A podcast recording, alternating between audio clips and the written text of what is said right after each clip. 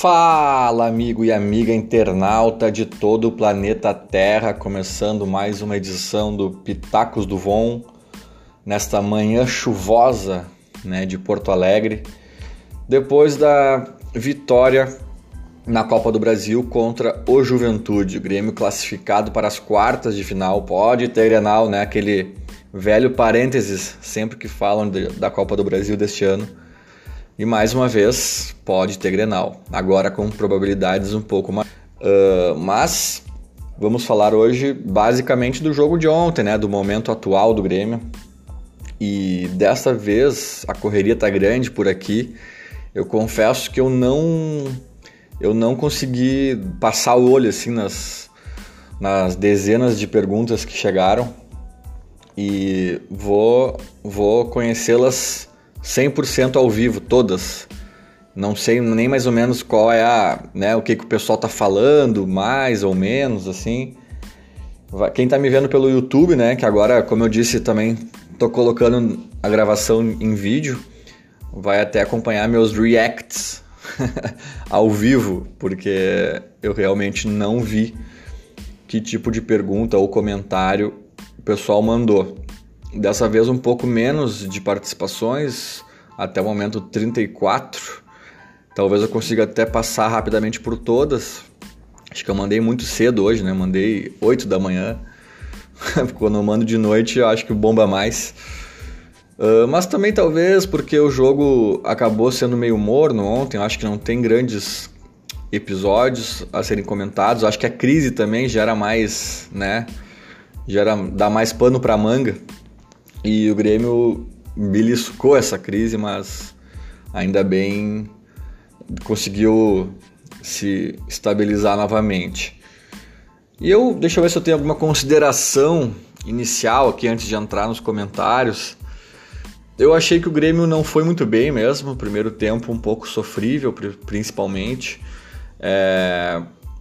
Não sei, cara, falta falta intensidade ainda sabe? Contra o Galo não faltou. E aí a gente pensou, ah, pobre juventude, né? Pobre juventude não, não vai respirar. Até assim, o Grêmio teve o controle do jogo, da posse de bola e tal, mas não foi aquele sufoco. Não foi aquele sufoco. E eu vi uh, vários momentos, assim, tanto ofensivos quanto defensivos, o Grêmio meio que trotando, sabe? Eu não sei se também o peso do adversário é, sabe? Um jogo talvez que eles inconscientemente consideraram mais tranquilo, assim. De repente, uh, numa Libertadores da vida, ou automaticamente, né? Mas eu vi assim, até o Michel, que é um cara que eu gosto, sabe? Eu vi assim alguns momentos, por exemplo, uh, ele ali na, na, perto, perto da zaga ali, ajudando a recompor e tal. De repente o Grêmio pegou a bola, sei lá, o Vico pegou a bola, sei lá quem pegou a bola lá atrás e ficou meio assim, sem opção, assim, sabe? O, o time, o Juventude pressionando ali, tentando marcar em cima. E o Michel caminhando, se escondendo atrás de um cara do Juventude, sabe? Eu vi isso umas duas, três vezes. Tipo, cara, tem que se movimentar, tem que dar a opção, sabe? E esse foi o diferencial do Grêmio uh, com, no, nos anos, né? Esses últimos anos aí de, de ótimo futebol. Porque assim, o Maicon ele faz uma coisa como poucos fazem, que é passe, né? Um passe vertical, passe é, atravessado, assim, e tipo, buscando companheiro. Só que, cara, ele busca muito bem quem se movimenta. Não adianta tu ficar parado num canto do campo e o Michael vai. Aí, eu acerto esse passe. Se tu estiver parado lá num canto do campo, eu, jogo, te a bola no teu pé. Eu, eu, né? Agora, a questão é, é, tem que ter gente se movimentando à tua volta, dando opção, sabe? E às vezes o Grêmio tava meio assim, meio trotando, sem, uh, no, nesses lances uh, ofensivos, né? Ou com potencial para se tornarem ofensivos, que acabaram nem se tornando. E aí os, os caras meio caminhando. E aí defensiva é um Deus nos acuda, né? Às vezes também tu viu o, o Juventude puxando um contra-ataque, alguma coisa, e tinha seis caras do Grêmio caminhando no campo de ataque sabe? Eu acho que a intensidade ela se dá nos dois âmbitos, né? Ofensivo e defensivo. E eu acho que faltou um pouco porque o Grêmio tem muito mais bola que o Juventude. O Grêmio só conseguiu passear no jogo, digamos assim, depois do segundo gol, né? Porque por um bom tempo o jogo chegou a ser complicado. Ali, quando a gente perdeu o pênalti, eu cheguei a ficar assustado. Quando fez 1 a 0 deu uma, uma acalmada, mas ainda assim, né, o Juventude tentando chegar, e se empata, é Deus nos acuda. Aí depois do 2 a 0 beleza, daí acabou o jogo, aí virou, virou, tudo ficou tranquilo. Mas antes disso, cara, o Grêmio não, não tornando a coisa fácil. E o Grêmio não tava tornando, porque o Juventude é um time organizado, um time que tá bem esse ano agora, engrenou. Mas a gente é muito melhor, né? Se a gente jogasse com intensidade ofensiva e defensiva, ia ser um treino, né? Ia ser um passeio. Mas, enfim, deu pro gasto. Também não acho que foi horrível. E vamos ver agora o que, que as pessoas estão falando. É, o primeiro comentário, e aqui passando o olho rapidamente, eu já vi que tem mais nesse sentido, é do Rafael Paixão perguntando, uh, sugerindo que eu falasse sobre a escalação do Vico. Essa foi a grande surpresa da noite, né? O Renato me vem com Vico.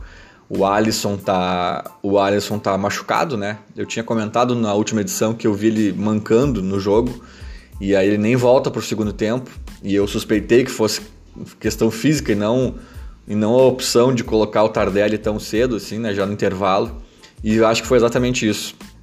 É, o Alisson se machucou, o Tardelli não tem condições ainda de, de de jogar 90 minutos, ou, ou, talvez nem perto disso. Acho que, acho que o teto dele ainda está no, nos 45, sabe?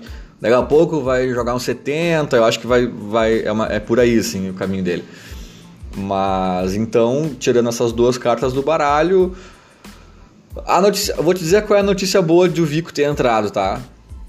Que o Montoya não virou opção naquela posição ali.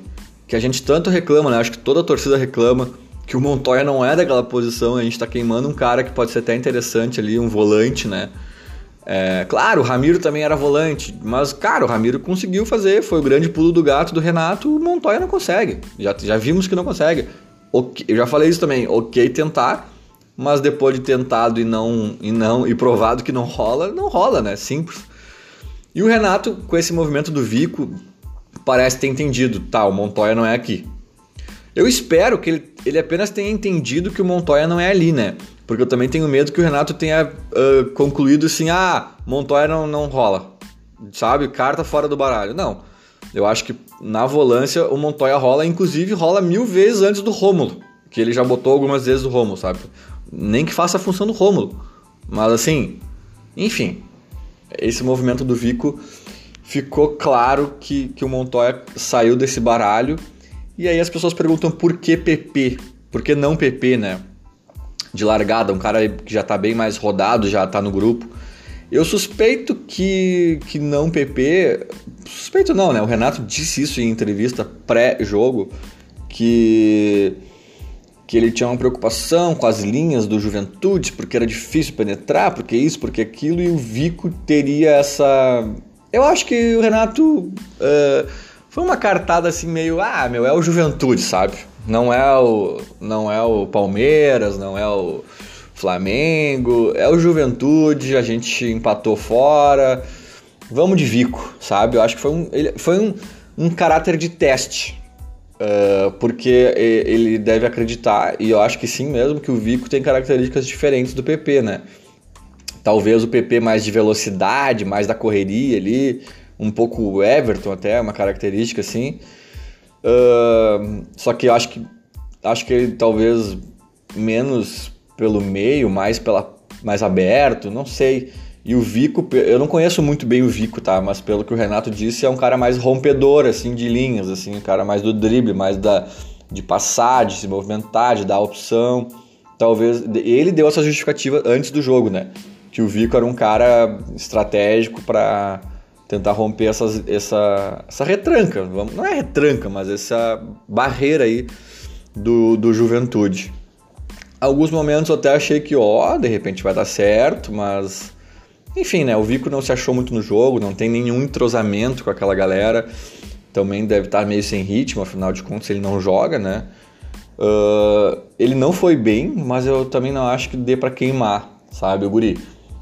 Uh, o guri que parece ter talento, parece ter intimidade com a bola, né? Não, não chama de voz Messier. E, E eu lembro que o Vico foi o cara que fez o gol de bicicleta, né? Depois que o Renato lançou o desafio da bike. Ah, eu dou um carro popular para quem fizer um gol de bicicleta. Diz que na semana seguinte que o Renato lançou o desafio, o, o Vico fez no treino, uma bucha. Até na época circulou o vídeo por ali. Aí o Renato disse que não, que o desafio dele era no jogo e tal, no treino não, no jogo. Mas o guri não jogava, né? Como é que ele ia fazer no jogo? Né? Só se ele, né, enfim, entrar correndo dentro do campo e não tinha como. Mas esse episódio já mostrou que o guri tem talento, porque não é bem assim tu dizer assim, ah, te desafio a fazer um gol de bicicleta, e tu vai lá e na, na mesma semana e faz. Então, talento ele tem. Eu acho que dá para lapidar. Eu acho que a gente perdeu um pouco de tempo usando pouco ele no, no galchão, porque é meio tenso. Tu, nessa altura do campeonato, tu, tu inventar alguma moda em caráter de teste, né? Tipo, ah, vamos ver o Vico ali. Isso aí tu faz contra o Lajadense na primeira fase do galchão, isso aí tu sabe quando tu botava aqueles times alternativos ou, ou reservas ou misto. O Vico acho que tinha jogado dois jogos só no ano, então acho que se o Renato vê esse talento nele, e acho que talvez ele tenha mesmo, eu só fico me perguntando por que não foi mais aproveitado né, na época que era a época mais propícia a testes, né? Mas enfim, seguindo adiante, o Jones ele, ele, ele diz o seguinte: falar sobre como seria bom não depender tanto de Everton. Ah, e temos zaga. Jones, o, o, Everton, eu até te dizer que a gente não dependeu muito dele ontem, porque eu acho que ele não foi tão bem ontem, sabe?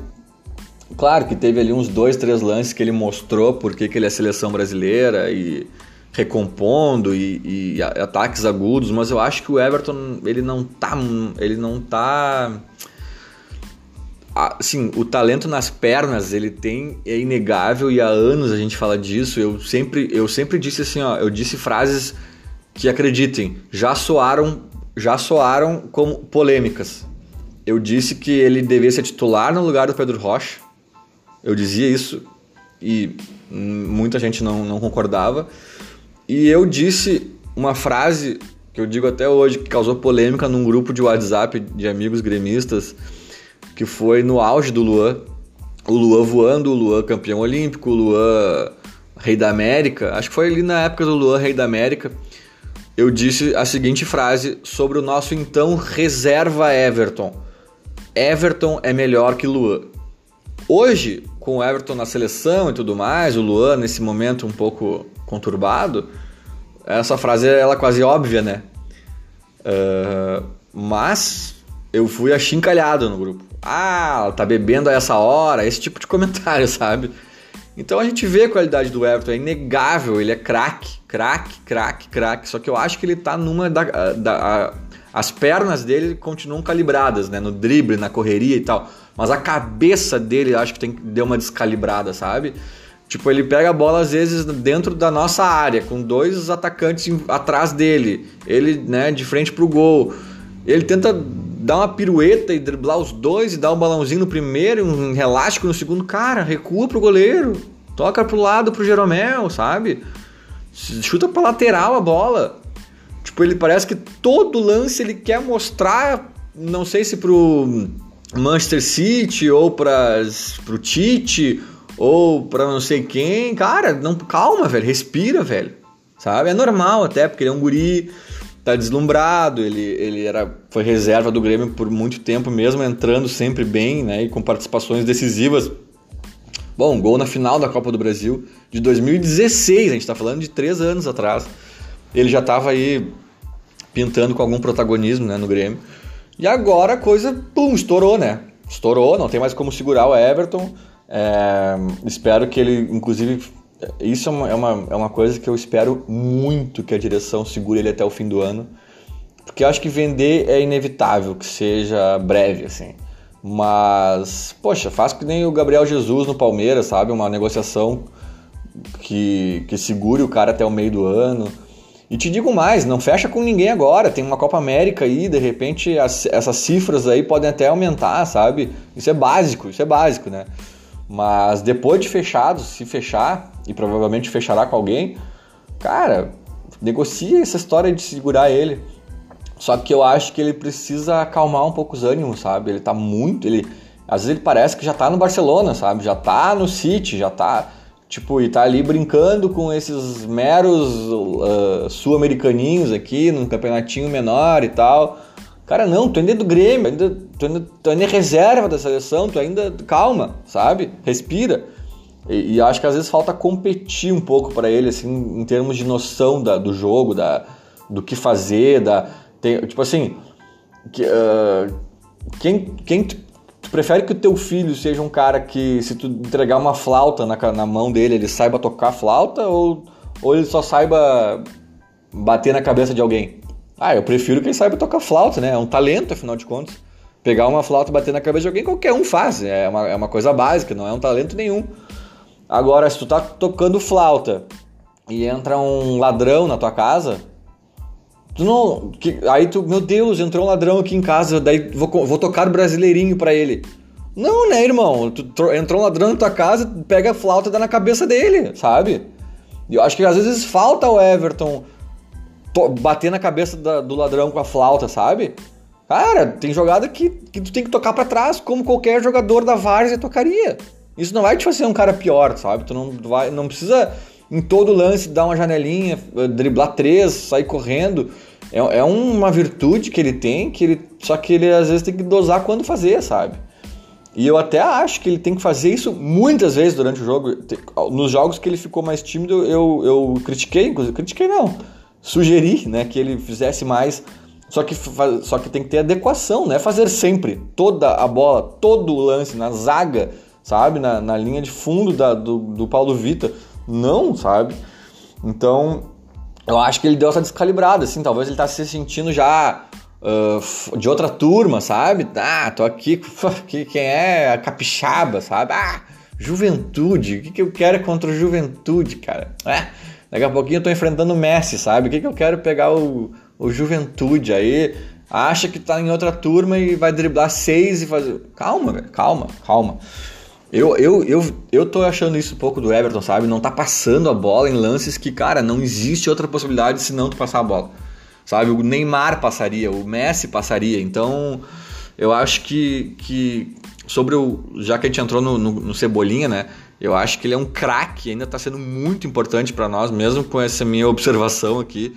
Um cara que, que desequilibra, resolve jogo, mas eu acho que ele precisa dar uma respirada, sabe? Uma respiradinha e tomara, meu, tomara com todas as minhas forças que fique até o final do ano. O Jones também diz temos zaga, é, o Rodrigues mais uma vez, né, demonstrando ali segurança, firmeza, dessa vez contra um adversário mais fraco, né? Ele, tinha, ele estreou contra o Ricardo Oliveira e ontem foi contra o Brian Rodrigues. Acho que deu ali um, né, uma, um decréscimo. E ele conseguiu se soltar mais, talvez até pelo peso da, da estreia já ter superado isso, né? E, claro, é um guri, volta e meia vai falhar, vai, vai tomar decisões erradas, a gente não vai poder também achar que, que não serve quando isso acontecer, mas por enquanto a amostragem tá, tá muito boa o Fabiano Bebasso, de, é, Bebasso, né? Diz que fale sobre a vida, conte-nos suas angústias. A nossa é capixaba na esquerda. uh, cara, pois é, meu, capixaba. Eu tava num churrasco antes do jogo ali na, no entorno. E nossa, tem uns amigos meus ali que ficaram 20 minutos falando mal do capixaba. Eu tive que defender até o capixaba, porque eu acho meio demais, sabe? Não é para tanto. É, ele realmente é estranho, assim, ele tem umas jogadas boas e de repente ele, ele comete um, algum erro amador, assim, e, e aí tu. Aí a gente já fala, nossa, que furada comprar ele do Corinthians. Aí daqui a pouco vem a notícia que talvez o Porto queira contratar ele, sabe? Ele é esse. Ele é esse eletrocardiograma, assim, né? O, capixaba. É, eu não sei, eu, eu ainda acho que ele tá na posição errada, porque geralmente as as cagadas dele são defensivas, assim, sabe? Ele até consegue cruzar bem. Ontem foi o passe dele, né? Porque não foi um cruzamento, foi um passe na cabeça do Viseu. É... Então não sei, cara. Só que ao mesmo tempo não sei se ele seria um meia. Eu acho que às vezes ele quer ser o Everton, sabe? Ali é a posição dele. E muitas vezes ele estava mais avançado que o Everton. O Everton recompondo mais e ele mais solto. Acho que o Renato sentiu que ali o bicho pega. Não sei. É, mas sinceramente, eu ainda não sei é, em quem o, o Capixaba vai se tornar. Né? Se vai ser um cara do Porto, da seleção, da, ou se vai ser um cara da série B, um da série C, se vai ser um cara bah, lamentável assim. Mas eu digo que hoje eu, eu acho um reserva ok, cara. Não vou dizer um baita reserva, mas eu acho que assim, cara, sabe? Se tu tivesse ali o, o Cortez e daqui a pouco o Capixaba tem que entrar ou alguma coisa do tipo, não acho que é o fim do mundo, sabe? Não sei, não sei. Como eu disse, ele é estranho. Daqui a pouco ele engata aí três jogos patéticos e a gente dispensa ele. Mas acho que calma. E é jovem, talvez vai evoluir. Vamos, vamos acompanhar. O Marlon Mota diz, sugere que eu comente sobre o altíssimo número de pênaltis perdidos de uns anos para cá. De uns anos para cá. Uh, cara, isso é bizarro mesmo, né? Se eu não me engano, foram cinco pênaltis. Não, foram. Se eu não me engano, foram quatro pênaltis de bola rolando e a gente errou três. Uma coisa assim. Eu acho que contando. Peraí, contando os cinco pênaltis contra o Inter, ou a gente só bateu quatro? Não, acho que foram cinco. Enfim, contando os pênaltis contra o Inter, foram nove cobrados e quatro errados. Não, cinco errados. E a gente errou três. A gente errou dois contra o Inter. Dois na, nas cobranças alternadas, né? Mais a do André com a bola rolando. Então, se foram nove pênaltis e a gente errou cinco, é muito patético. Muito patético. Esses cinco, lembrando, dois nas alternadas que a gente ganhou do Inter e mais três na, durante os 90 minutos, assim, com a bola rolando. É muito patético. O, o, o Renato disse também na entrevista pós-jogo, né, que, que tanto o André quanto o Jean-Pierre tomaram mijada dele depois dos erros porque treinavam de um jeito e bateram de outro. Diz ele que, o, que os dois batem muito bem, que o Jean-Pierre tinha um aproveitamento excelente, mas que na hora bateu de outro jeito. É, eu, eu acho que essa é uma explicação plausível, porque eu achei muito bizarro. Ele bateu muito mal. E o Jean-Pierre, eu nunca vi ele bater pênalti, que eu me lembre. Mas ele bate falta com muito perigo, né? Muito bem, já carimbou trave, já passou raspando, já goleiro já fez defesa, ele tu vê que uma hora vai entrar essa falta dele. E mesmo com bola rolando, ele pega bem na bola, né, de, de, de longe tudo mais. Então são indícios de que ele realmente deva bater pênalti bem e rolou um episódio ali na hora do pênalti, quem tava na arena talvez tenha percebido melhor, que o Viseu acho que queria bater. O Viseu pediu, ele. Não, olha, eu, eu, eu fiquei. Eu, eu, observo essas bizarrices, né? O Viseu, ele, primeiro ele ficou conversando muito com o Jean-Pierre, e o Jean-Pierre com a bolinha embaixo do braço aqui. Como quem diz, não, deixa pra mim. Aí o. o, o eu, isso eu vi tudo. O Renato chamou o Maicon, gritou assim, e apontou para os dois, assim, e deu alguma orientação. Tipo assim, não sei se ele falou, diz que é pro Jean bater, ou se ele falou, Michael, resolve lá. Não sei o que, que ele falou pro Michael. E o Michael foi até o Jean Pierre e o Viseu e falou alguma coisa. Daí, o, Jean, o Viseu meio que ficou ali e tal, falou um pouco com o Michael, daí o, aí o Viseu foi até o Renato, na Casa Mata, do outro lado do campo. Aí tomou uma água, também não sei se ele foi ali tomar uma água, né? Ou se aproveitou só para tomar uma água e já ficou resenhando com o Renato ali. Mas não era assim, tipo, indignado. Que merda, porque eu treinei, porque. Era meio assim, ele dando uma justificativa, sabe? Eu não sei se ele não gostou da forma como o Jean-Pierre impôs que ele ia bater, ou se ele estava se justificando por que, ele, ele né, conversou com o Jean-Pierre.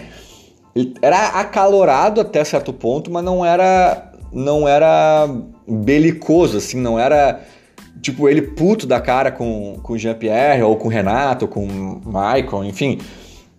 Ele tava me querendo. Ele tava explicando alguma coisa, sabe? Eu não, não entendi essa nuance. Eu não entendi. Mas para mim ficou claro que ele tava aceitando ali que o Jean ia bater, tava de acordo, não, não, não, não foi uma briga, não foi uma discussão nesse sentido, mas alguma coisa aconteceu ali, algum papo rolou.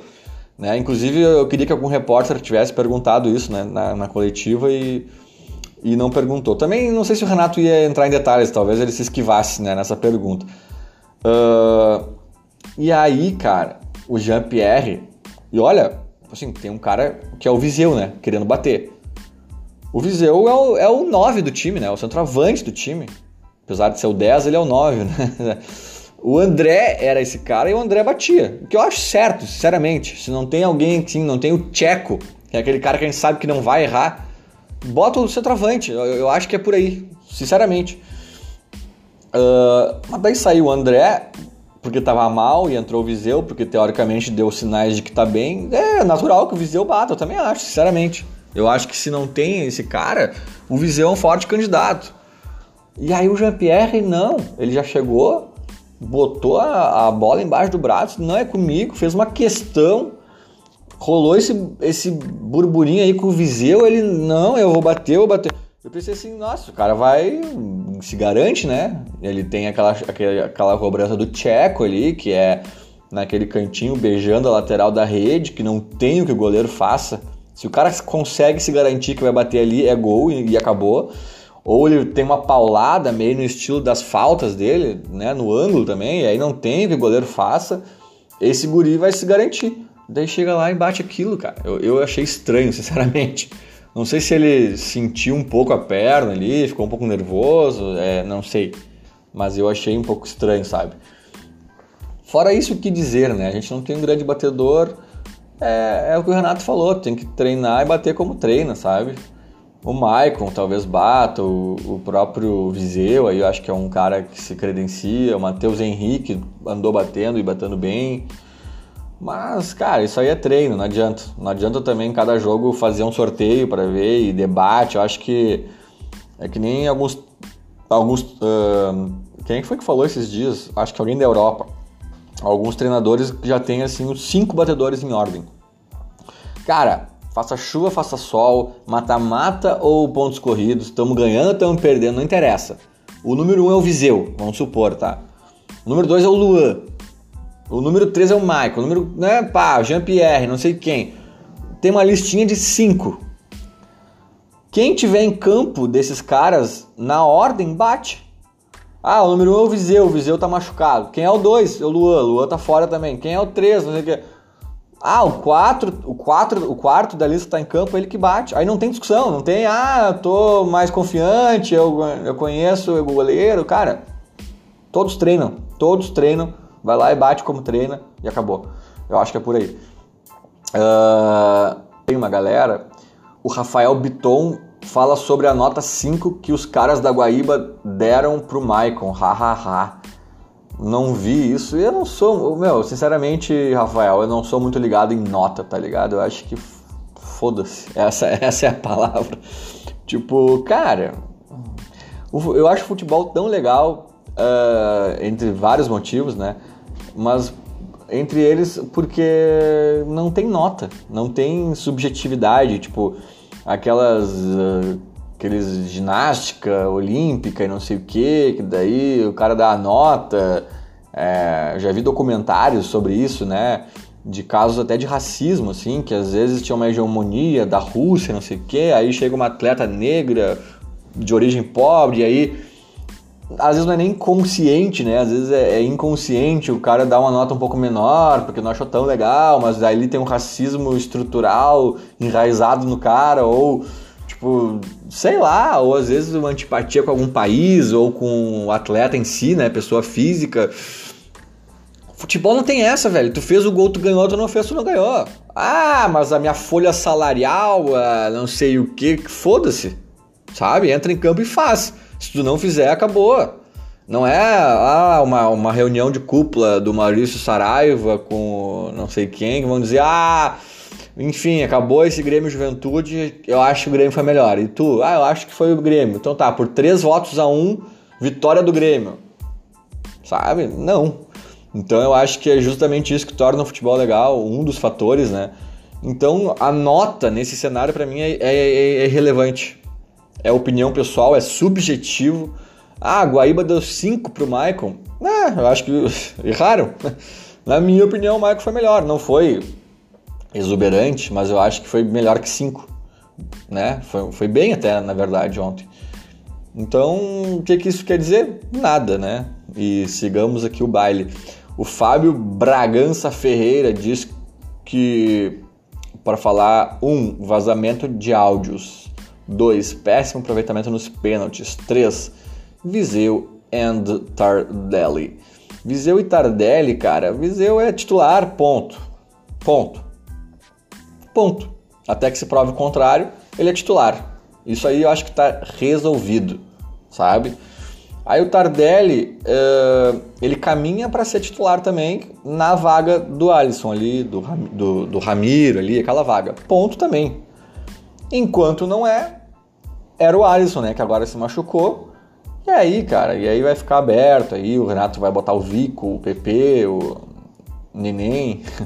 Mas mas eu acho que não tem muito que deliberar sobre isso, não tem muito que inventar, melhor dizendo, sobre isso. É Viseu e Tardelli. É Viseu no meio, Tardelli na direita, Everton na esquerda e para dentro deles. O péssimo aproveitamento de pênaltis eu já falei. E o vazamento de áudios.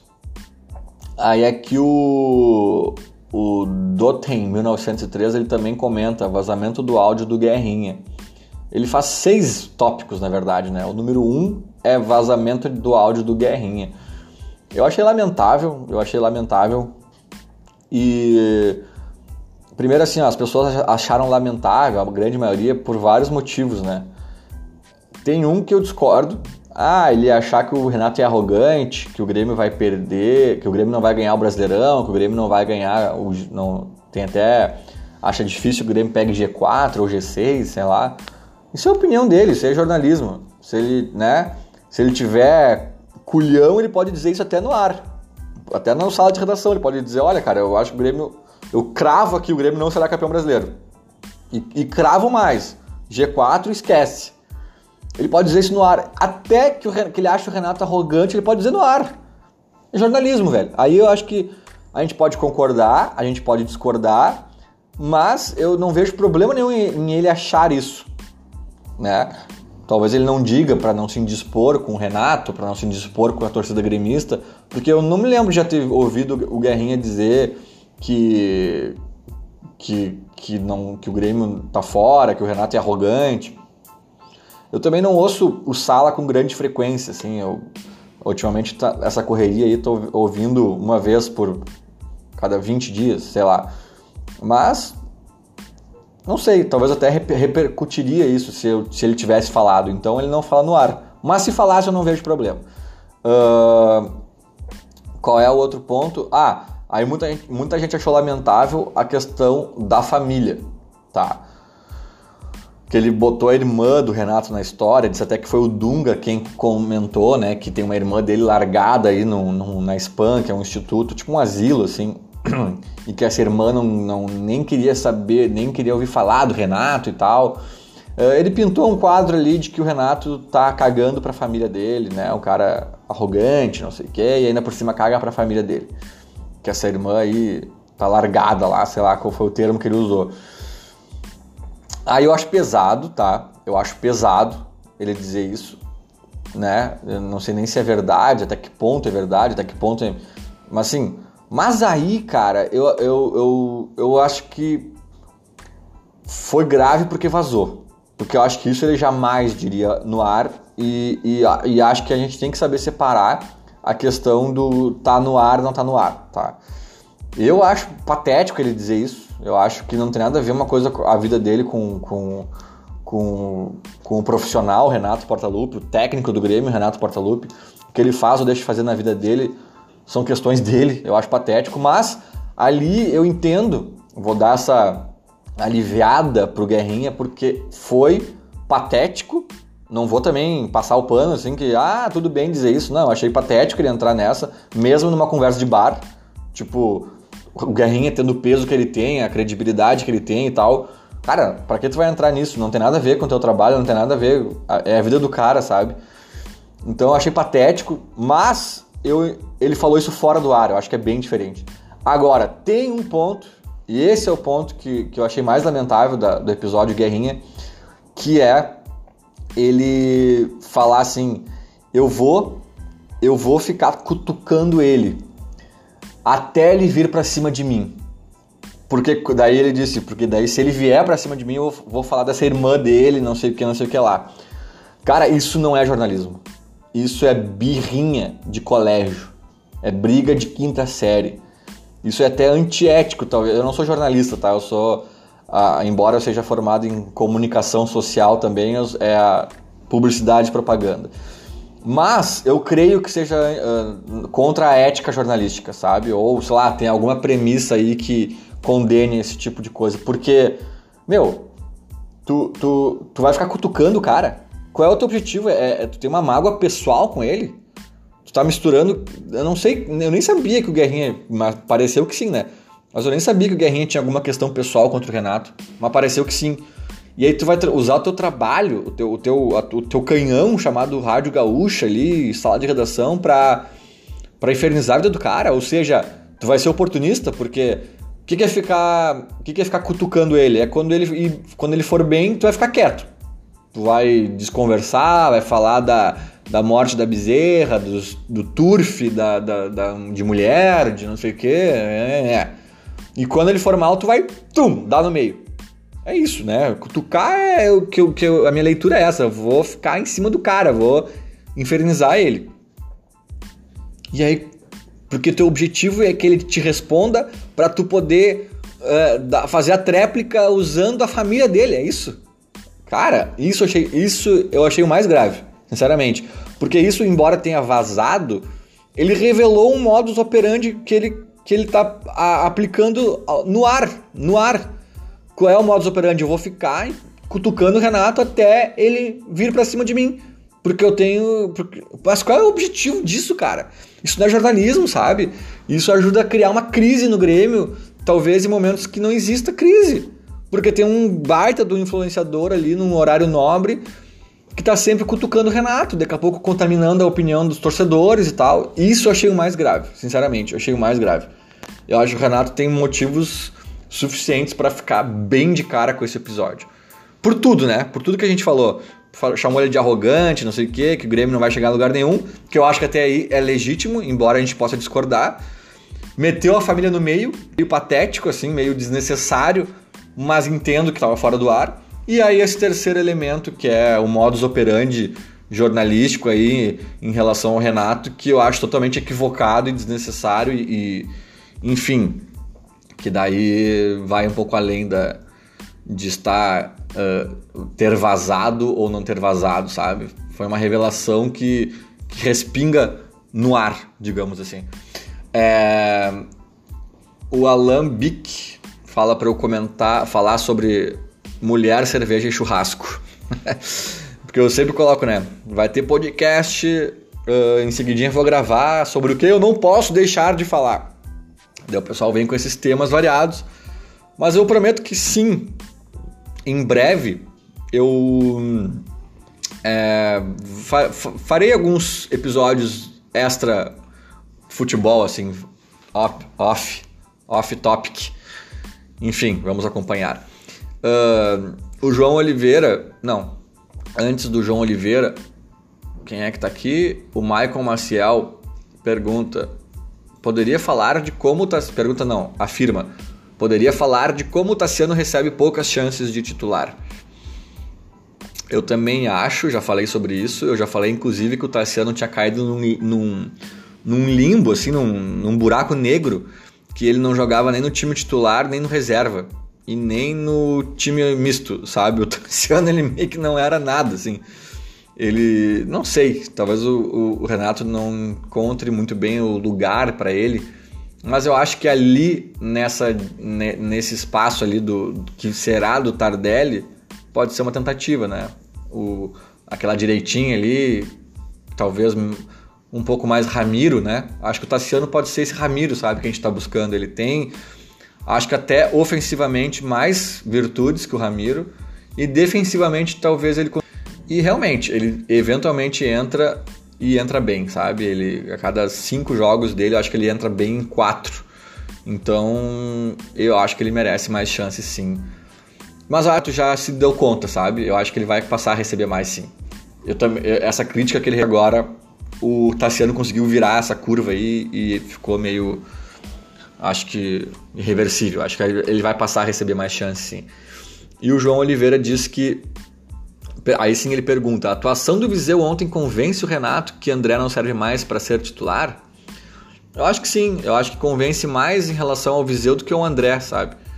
Eu acho que o Renato ainda gosta do André, ainda vai utilizar ele, tudo bem. O André não é desprezível, apesar de estar muito mal e ter suas questões que me incomodam também. Mas eu acho que o, o Viseu aproveitou muito bem a chance que recebeu. Muito bem. Pouco de sorte pode ser, mas é, não é só sorte, não. Seu travante tá ali, tá, tá no lugar certo, tá na hora certa, se impõe e. Né? Porque travante não é para fazer só parede e, e, como é que se diz? É, para recompor e para fazer variações táticas e função tática. Tem que meter para dentro, né? O Viseu tá, tá fazendo aí, eu acho que ele vai ganhar agora um bom período com com o Renato, mesmo dando uma oscilada, eu acho que o Renato segura o Viseu aí por um tempo. E aí tomara que deslanche, daí vai ser uma coisa o seguinte, sobre o Jean-Pierre, começou muito bem e tem muito potencial, mas nos últimos jogos tem oscilado muito, tendo momentos de apagões. Ontem Tassiano entrou melhor do que ele mudou o jogo. Será que o JP está sofrendo o mal de Luan? Cara, às vezes eu acho que o Grêmio tem um problema, que eu falei um pouco do Everton agora já sobre isso, mas que talvez seja um problema meio geral dessa gurizada. Ah, meu, não sei se é porque ganhou tudo aí, ganhou título e ganhou, ganhou Grenal e ganhou não sei o que, e a galera ficou meio que por cima, né, da, da carne seca ali. Tá todo mundo achando que já tá no Barcelona, sabe? Eu não sei se é o efeito Arthur também. Tá todo mundo achando que é do Barcelona já. Às vezes eu acho assim, tipo, ah, o PP, quem é PP, velho? PP, PP é bom de bola, tem futuro, tem potencial, mas o PP entrou meia dúzia de jogos no profissional na vida. E aí às vezes ele pega uma bola na direita ali e quer driblar oito caras e. Calma, Pepezinho, calma, tio, calma, sabe? E às vezes eu acho também o Jean-Pierre, ele também tá começando agora os primeiros meia dúzia de jogos no time profissional e aí, bah, às vezes já parece que já tá no Manchester City ali, sabe? Bah, não, é o seguinte, sou o cara e tal. Tipo, não sei se é isso, posso estar muito enganado, pode ser só a personalidade dele, assim, mas. Mas às vezes ele não entra no jogo, ele dá um toquezinho meio não sei o que, uh, sabe? Que tem um lado bom, né? Porque a confiança no futebol é tudo, inclusive essa, essa, essa, esse episódio de ele fazer questão de bater um pênalti. Tava 0 a 0 né? O jogo não tava nada decidido. Um jogo de mata-mata. É responsa, né? Tem um lado bom, o guri se garante, não sente a pressão. Tem um lado ótimo disso. Mas às vezes eu acho que falta um pouco mais de suor, assim, e menos, e menos confiança, sabe? sabe? Tipo, tá tudo bem, tu, tu, tu, é o cara e tal, mas corre lá e dá um carrinho, velho. Corre lá e busca a bola, senão não vai chegar, sei lá. Eu acho que falta um pouco disso. Eu acho que o Jean-Pierre ele já mostrou muito talento, mas eu acho que ele não está em um bom momento. As bolas não estão entrando, os chutes não estão entrando. As... Eu não sei se ele não merecia um banquinho ali para dar uma pensada na vida, para dar uma respirada. Sabe? Realmente o Tassiano tem entrado melhor. O Tassiano pode jogar por ali também. Então eu não sei o que o Renato vai armar nesse sentido, mas não cairia mal um banquinho para o Jean-Pierre. Apesar de eu achar que ele tem bola para ser titular. Uh, o Juliano Chaves, Juliano Chaves, diz que Tassiano é jogador de segundo tempo, Viseu vai embalar, Tardelli precisa de ritmo, gol perdido ontem expressa bem. Vico, o que foi isso? PV é seguro, só foi o Porto aparecer e o Capixaba acertou um cruzamento. Nossa, o Juliano bombardeou aqui com muita coisa. Deixa eu escolher uma, tá, Juliano? Senão a gente vai. A gente vai longe. É, vou escolher aqui. PV é seguro. É, Paulo Vitor é um goleiro seguro. Ele é um goleiro seguro. Ele. Ele. O Paulo Vitor e o Marcelo Lomba surgiram num Flamengo na época, se eu não me engano, os dois com certeza surgiram no Flamengo, isso eu tenho certeza. Se eu não me engano, o goleiro Bruno era o titular, sabe? Eles pegaram umas épocas assim meio brabas, sabe? Meio tipo o Danley, sabe? O Danley, quando o Danley jogou no Grêmio por 10 anos, tinha Murilo, tinha Silvio, tinha não sei, nunca jogaram, sabe? Então acho que ele teve um pouco esse azar ali. Mas é um goleiro que ele é, ele é nível titularidade de time grande do Brasil, com certeza. Ah, talvez tu vai achar o Groy melhor, talvez tu vai achar que tinha outros caras aí na, na Série A melhores, pode, pode ser. Mas ele é um cara seguro, ele é um cara que dá para ser campeão com ele, sabe? Inclusive às vezes com talvez intervenções milagrosas. Isso tá no pacote do Paulo Vitor. Eu acho que sim. Uh, o não sei o nome dele, o nome aqui é coach desmotivacional. Por que os jogadores mais cascudos deixaram o guri de 21 bater o pênalti num jogo mata-mata que tava 0 a 0 Ah, porque o guri tava confiante. E eu acho que o Renato uh, uh, deu aval ali dele, né? Pelo que eu vi da movimentação. Eu acho que a questão de ter 21 anos não é o problema. Até, como eu disse, se ele tava confiante, se ele fez questão de bater, é ótimo. Às vezes tem, tem, tem nego de 30, 40 anos que. que. Hum, sabe? Quem quer bater? O cara dá aquele passinho para trás, sabe? Então, eu acho que a questão da idade para isso não era problema. Não, né? não sou aqui o, o, o, profeta do acontecido, dizia agora, ah, também deixar um guri de 21 anos bater, eu acho que esse não era o problema. O problema foi ele bater do jeito que ele não treinou, como o Renato disse. Aí complicou. As péssimas escolhas para bater os pênaltis, diz o Thiago Menger. É outro que vai na mesma linha. Ah, peraí, que tinha um cara que tinha falado seis coisas aqui, só ali o vazamento do áudio do Guerrinha, né? Ele fala, o, o, o Dotten, 1913, ele fala do vazamento do áudio do Guerrinha, inconstância do JP, já falamos, atuações do Viseu também. 4, onde o Tardelli deve entrar, eu acho que ali na direita. 5, Hever contra. 6, futuro do Luan. Eu espero que o Luan volte, né, cara? E, e se voltar vai ser titular, não tem para ninguém. O Luan joga muita bola, e aí cabe ao Renato, que ganha muito bem para isso, saber onde e como é, colocar o Luan nesse time. Peraí que eu me perdi aqui um pouco, voltando lá para ler. E tá, voltei. O Vinícius Moraes também, sempre participando aqui com a gente no podcast. Uh, ele fala da escalação do Vico. Pressão de empresário para uma venda que pode estar próxima? Acho que não. Acho que não. Acho que foi questão do Renato mesmo ali, como eu já falei. Uh, três, eh, o Vinícius continua. Três bolas para a área ontem, três gols. Antes eram umas seis bolas na área e nada. Quanto tempo perdido com o André? Realmente, o Viseu tem esse acréscimo da bola aérea que pode ser interessante, né? Principalmente se os laterais começarem a acertar cruzamento. JP, vai vingar? Parece displicente sem não ter ganho nada. Tassiano muito mais efetivo. É, a gente falou disso. Eu já acabei de falar disso, mas eu acho que é o momento do, do JP. Eu acho que não é só displicência, assim. Eu acho que ele tá no momento que não tá, sabe, quando não tá entrando, não tá entrando a bola dele. Eu acho que vai, vai entrar. Talvez passe um pouco também por uma mudança de comportamento. Mas eu acho que é, é, é momento também e uma hora essa bola vai começar a entrar. O Thiago Rosa também fala dos vazamentos de áudios. O Guilherme Domet fala do sono do Jean-Pierre. Não vejo ninguém falar. Acho que ele tem muita bola, mas se esconde do jogo. É, o Guilherme falou, mas muita gente está comentando isso aí, Guilherme. Talvez ninguém falar isso da imprensa, mas não sei se é para tanto também, sabe? É uma uh, sintonia fina ali que eu acho que o Guri precisa uh, aprender, enfim, amadurecer. O Saulo Viana também comenta os pênaltis perdidos.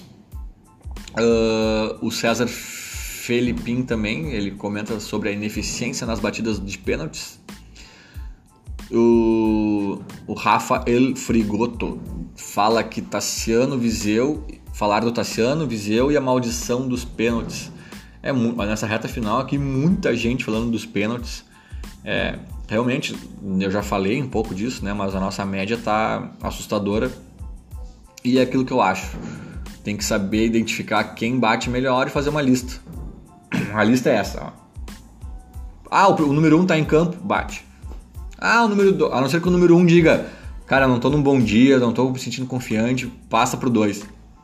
Se não, é dele, a escolha é dele. Nossa, vamos fechar já 50 minutos. Acho que falei demais hoje, tinha muito assunto no fim das contas. E vamos que vamos. Até a, a próxima. Temos agora um jogo encardido contra o Bahia. Seja o que Deus quiser. O time do Roger tá embalado. Jogo fora. Mas, apesar de não ter sido um jogo, uma, uma atuação encantadora ontem contra o Juventude, o Grêmio também está dando mostras de que, de que talvez esteja se reencontrando. Vamos ver, o jogo contra o Bahia vai ser uma boa, um bom termômetro. Feito, gente. Valeu a todo mundo aí que ouviu e participou. Até a próxima. Abraço!